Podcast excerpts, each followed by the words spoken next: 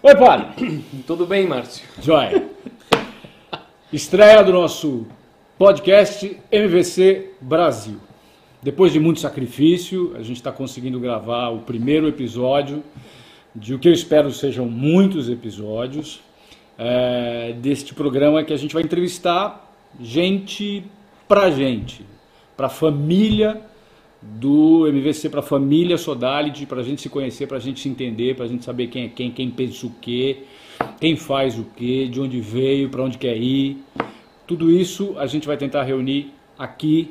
Para começar isso aí, o meu nome, para quem não me conhece, é Márcio Xavier. Eu faço parte do conselho do MVC. Estou aqui na comunidade sempre com o pessoal. Não tanto quanto eu gostaria, e até demais para alguns, então, enfim. E o primeiro convidado vai ser o cara que vai fazer as entrevistas no futuro, que é o Padre Andrés. Padre Andrés. Tchau, Padre. Andrés, cujo nome é Ah, meu nome é simples. é Padre Andrés Echavarria Machado, Bran Calle Correa Álvarez Ochoa Machado. Voltaram Machado. É, eu não, falei, é, não é quadrilha, não. é, eu falei para ele que era formação de quadrilha. Isso Vou aí, é? repetir Vai. para que não pensem que, que estou blefando. Andrés Echavarria Machado, Bran Calle Correa Álvarez Ochoa Machado. Na verdade, sendo uma brincadeira, porque claro que é uma brincadeira, é, porque assim, na, eu lembro, na época, quando eu tinha 10, 11, 12 anos, virou moda tentar descobrir os sobrenomes dos teus antepassados. E aí, como na Colômbia, nasci na Colômbia, muito prazer, nasci em Medellín, Colômbia, é, faz 42 anos. Não tinha por que falar, mas falei. Uma criança, 42. né? E Não tinha não, é, tá, faz parte do pode, fazia segue, parte. segue. Tá bom, Faz tá parte, bom. tá matando Você- as depois perguntas, você pode é, perguntar de novo. Não, e fazemos como se eu não tivesse falado. Tá. E na Colômbia, não é como aqui no Brasil, que a- liberdade brasileira, a espontaneidade, brasileira já começa com o nome, sabia? Você pode colocar o- o nome do filho o que você quiser. É. Você pega o sobrenome do pai, da mãe, se quiser, ou se não sou do pai. É, aqui você tem uma certa liberdade para colocar o, o nome. A ideia do patronímico, que eu sei que no Peru, por exemplo, existe muito, meu irmão mesmo teve esse problema, porque é, o nosso nome aqui no Brasil é sempre o nome, geralmente, da mãe e o nome do pai por último. Sim. Então, meu sobrenome é Moraes Xavier. E meu irmão foi fazer a mesma coisa E falaram. e deu pepino, porque lá ele não pode registrar o filho dele com Xavier, porque lá é o contrário. Xavier é o nome da mãe e você tem que registrar com patronímico.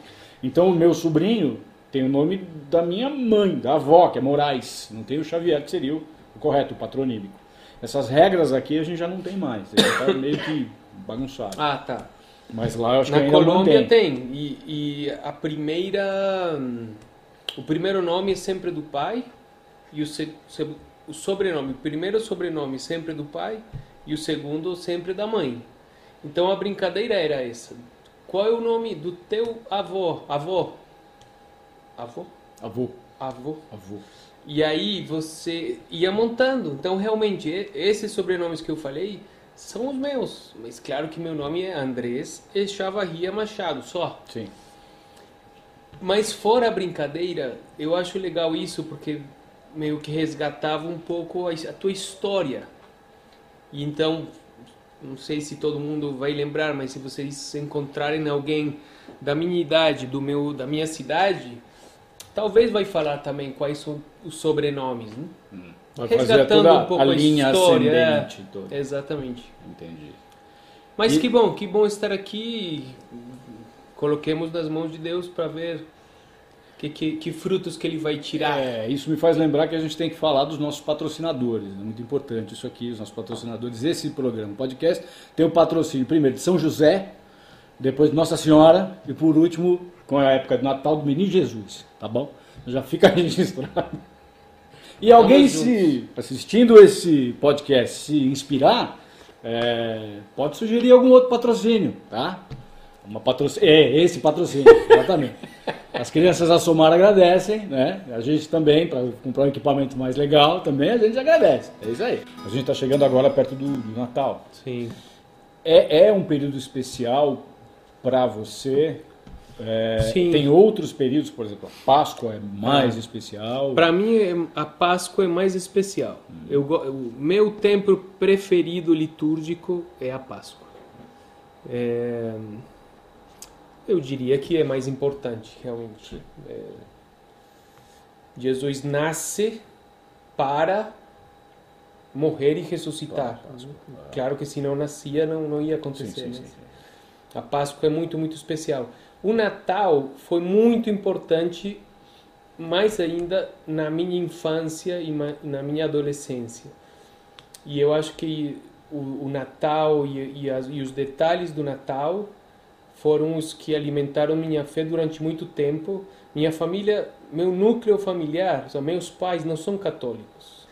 Nós não íamos na missa nunca. Ou seja, eu fui batizado com cinco anos porque não queriam me batizar. Mas o que tinha era fazer o presépio. E na Colômbia tem uma, um, um costume, uma, um costume muito forte que é a novena de Natal, mas realmente nove dias antes do Natal. Nós não rezávamos, mas tinha o livrinho. E Então, quando ninguém via, eu lembro, eu acordando cedo, antes de todo mundo, ia no presépio e mexia com as figurinhas, e eu mesmo lia, porque eu acho que eu não fazia oração. Estou falando de oito anos, oito, nove, dez anos. E- Era uma aproximação muito, muito autêntica, muito bonita com Deus, né? com seu filho Jesus, com Maria, com José. Então, traz muitas lembranças muito bonitas. É, E a, a tradição natalina na Colômbia é muito parecida com a brasileira. Não, é bem diferente. É bem diferente. Por exemplo, dia 7 e 8 de dezembro tem o famoso Dia de las Velitas, Belito. das, vel das velas, das velhinhas. Não das idosas, Sim, sino sim. das velhinhas. Belitas. Tá, entendi. é uma tradição antiga, não é idosa, não tem nada a ver. O com Dia as das vestas. velhinhas, olha só, é Nossa Senhora, vamos comemorar Nossa Senhora dia 8 É, de que dia dezembro. Então, vamos preparar o caminho para ela chegar. Então, Hum. nas casas, na rua, eh, na vereda mesmo, se fazia, cada casa ocupava, ocupavas, né? O Mas isso aí é na Colômbia ou isso é regional? Ah, eu não sei se em outros lugares da Colômbia. Eu sei que Ah. na, na Em minha Medellín, região é. lá fazia. Ah. É, Então, cada casa colocava velas acesas e a gente se reunia. Às vezes, claro, tinha uma música. Por exemplo, isso já é diferente. Isso não tem aqui. É, não tem nada a ver. É, a, a cidade é muito mais iluminada, muito mais. Os famosos alumbrados no rio, ou seja, nos caminhos, a cidade toda cheia de luzes. E para minha alegria, não tanto coisas de Papai Noel e essas coisas, senão realmente coisas do, do presépio, coisas cristãs. Né? Uhum.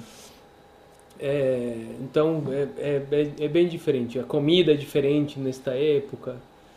É, e como eu digo, acho que isso foi muito providencial para a minha fé no início, mas também já faz mais de 20 anos que eu estou fora. E eu acho que faz mais de 20 anos que eu não passo o Natal na Colômbia. Na Colômbia. Por exemplo, faz mais de 20 anos que eu não rezo mais essa novena.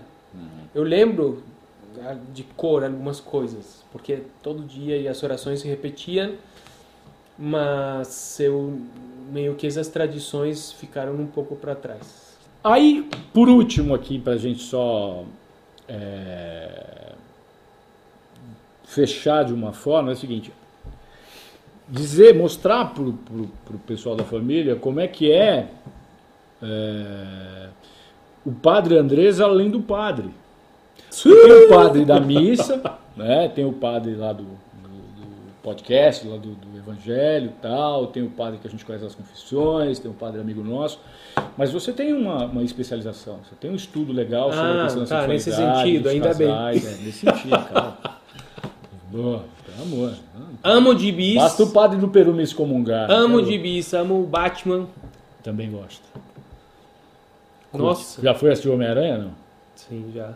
Você sabe que eu tenho uma história ótima sobre esse negócio do Homem-Aranha.